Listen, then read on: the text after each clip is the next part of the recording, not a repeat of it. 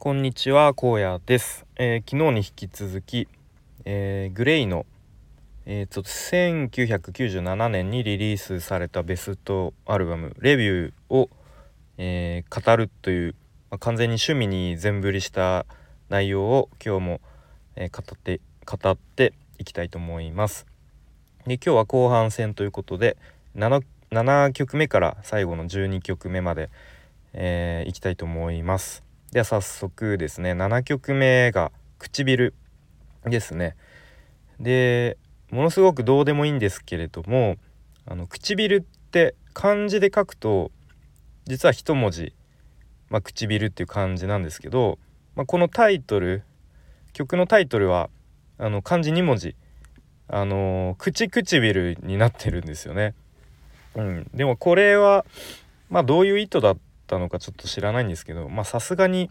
なんか気づかずにミスだったわけではないと思うんですけど、うん、まあそんな感じでタイトルは「え口唇」となっています。はい、でいきなりこの曲サビからこうガツンと入り始まりますね。うん、でなんか今の時代なんかタイパ？タイムパフォーマンスの略かな？とか言われてたりとかもうとにかくもう現代人は時間がないからなんかコンテンツは倍速で、え、見たり聞いたりとかなんか映画ですらもなんか倍速で見る人がいるとかいうのを聞いて、まあ、ちょっとびっくりしますがで、まあ、音楽とかも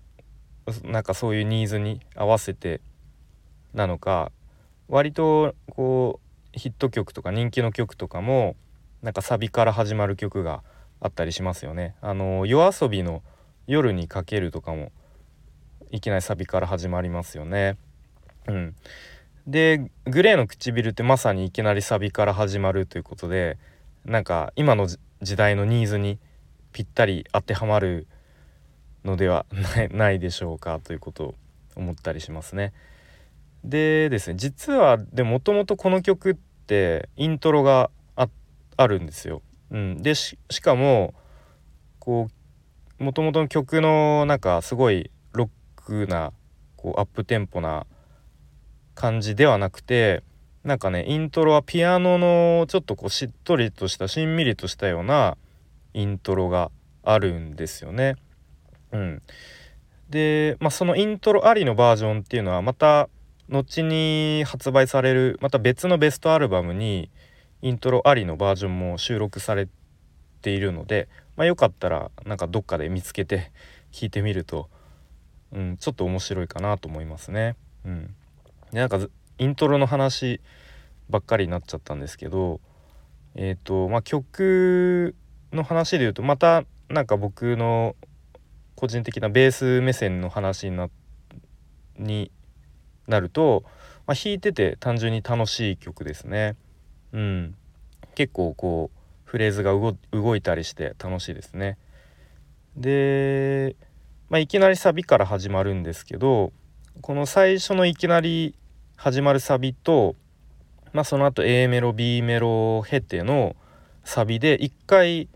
こう転調するんですよね。うん、そこが、まあ、またこちょっと曲を盛り上げるなんかスパイスというかそういうのになってるのかなと思いますね。まあ、あと結構歌詞はやっぱりまだなんかビジュアル系っぽい歌詞が、あのー、ちょっと匂いがするような歌詞ですよね。はい、でじゃあ次いきますね。次8曲目「ラプソディ」うん。これはイントロがなんかすごいなんか華やかでポップな感じで、うん、好きですね。でまあ個人的には、まあ、A メロ B メロすごいメロディーもなんかいい感じで好きなんですけどなんかサビがねん？あれ？どうした？っていう感じでちょっとね盛り上がりきらないっていうなんか印象があって、うん、印象がありますね。うん、なんかサビもちょっと頑張ってくれよっていう感じでなんかグレーって他にもなんかイントロも A メロも B メロも神なんだけどサビがなんかあれちょっともうちょっと頑張ってほしかったなみたいな曲が、うん、何曲かあって、まあ、個人的には「ラプソディ」もまそのうちの1曲っていう感じですね。はい、で次9曲目「えー、However」ですね。まあ、これはもうなんか多分グレイといえばこの曲みたいな人もなんか多いんじゃないかなっていうぐらいもうもうほんと代表曲ですよね。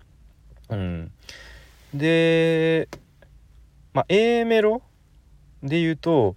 結構ね珍しいグレーでは珍しくなんか多分レゲエ調のノリなんですよね。っちゃっちゃみたいな感じでちょっと裏打ちというかうん。でまあベースのジローはですね当時こういう曲調のベースラインって作ったことがなかったらしくなんか多分いろいろ迷いながらこうベースラインつけていったそうなんですけど、うん。まあ、曲がリリースされた後なんかすごいベースラインがいろんな人に褒められてなんか嬉しかったみたいな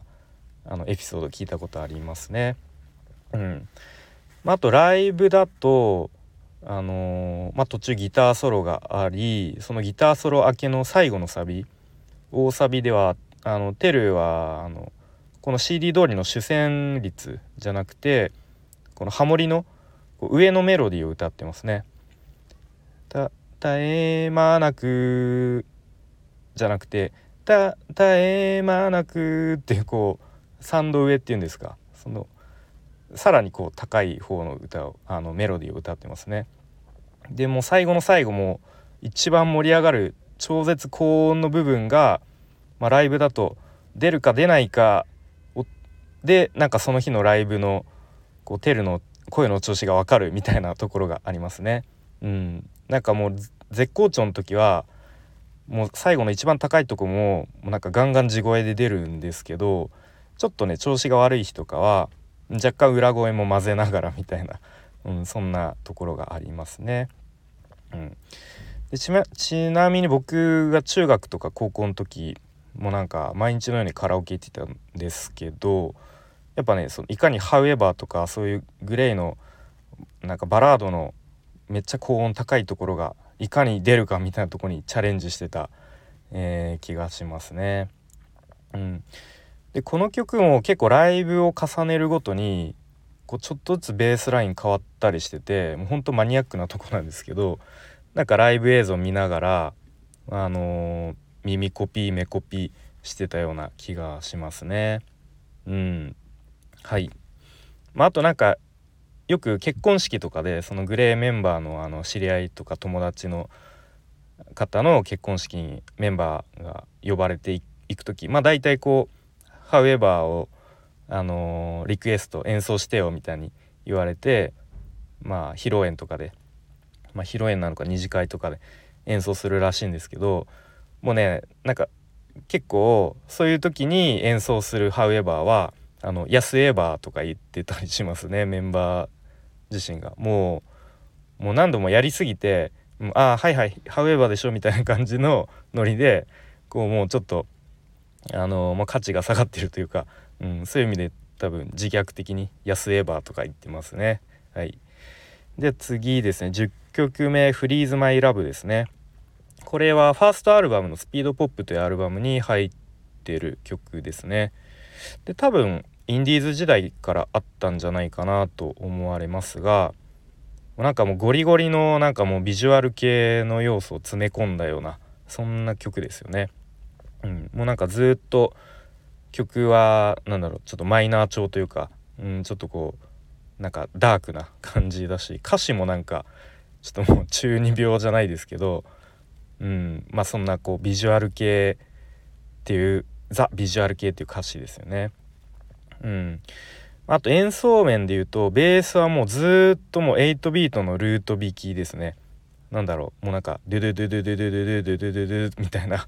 もうちょっとあのもうベースラインもうなんか考えるの面倒くさかったのかなぐらいに思うような、まあ、ちょっとね、まあ、退屈っちゃ退屈なんですけどまあ初心者にはまあいい練習になるかもしれないなっていうあのベースラインですね。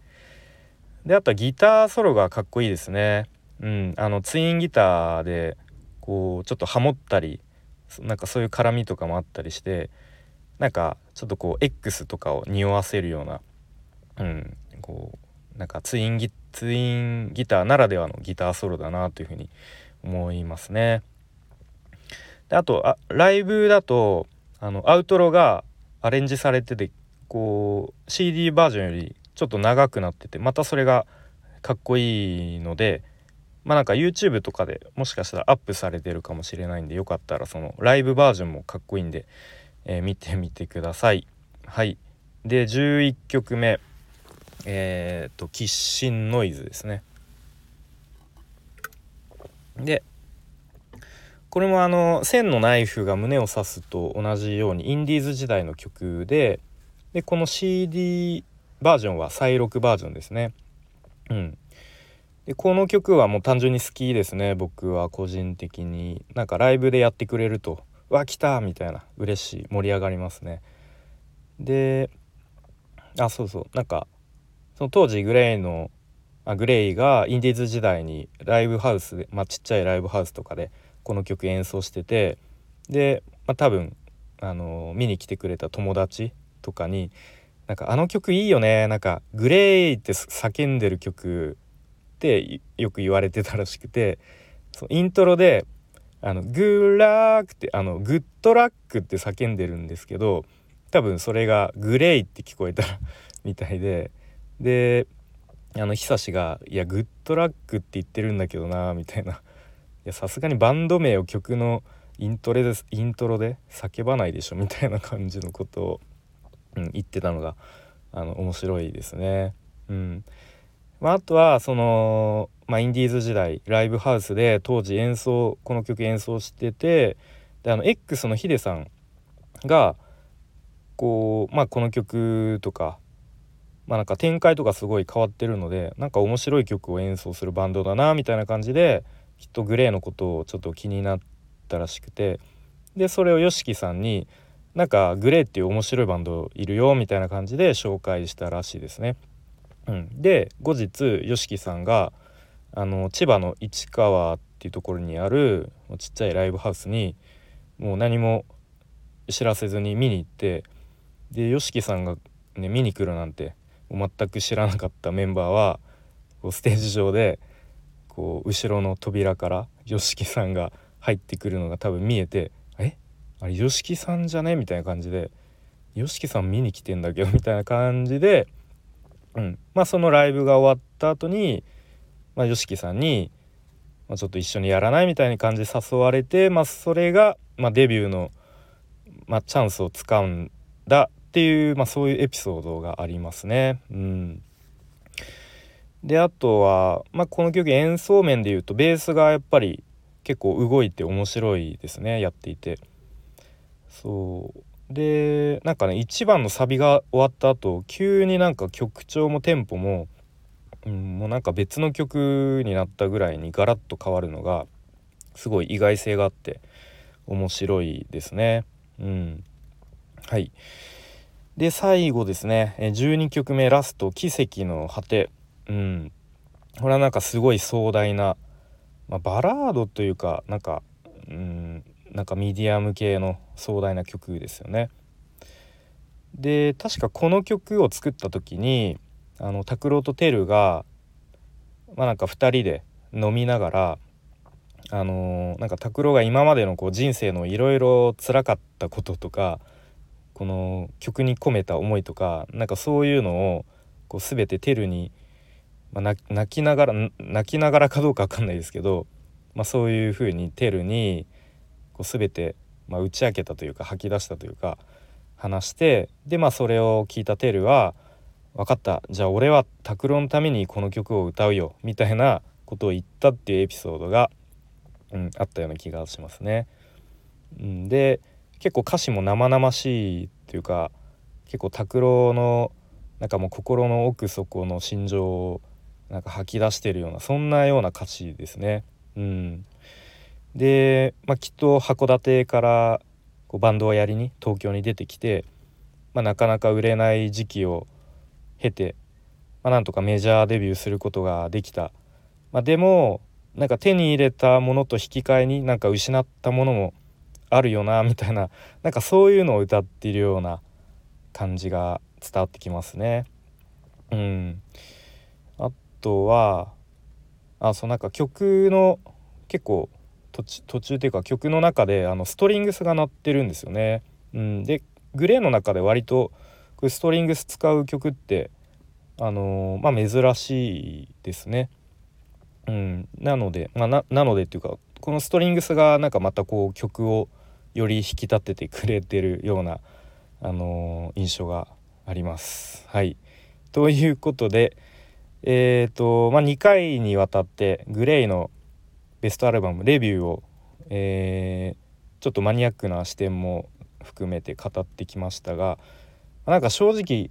このスタイフで語ったのはなんかもう氷山の一角じゃないですけどもうほんの一部だなっていうふうに思っているので、うん、まだまだ語り足りないっていう感じですがなんか単純に話してて楽しかったですね。またなんかそのうち他のアーティストとか他のアルバムとかあのー、まあ、気が向いたら語ってみたいと思います。はいそれでは今日も最後までお聴きいただきありがとうございました。じゃあまたね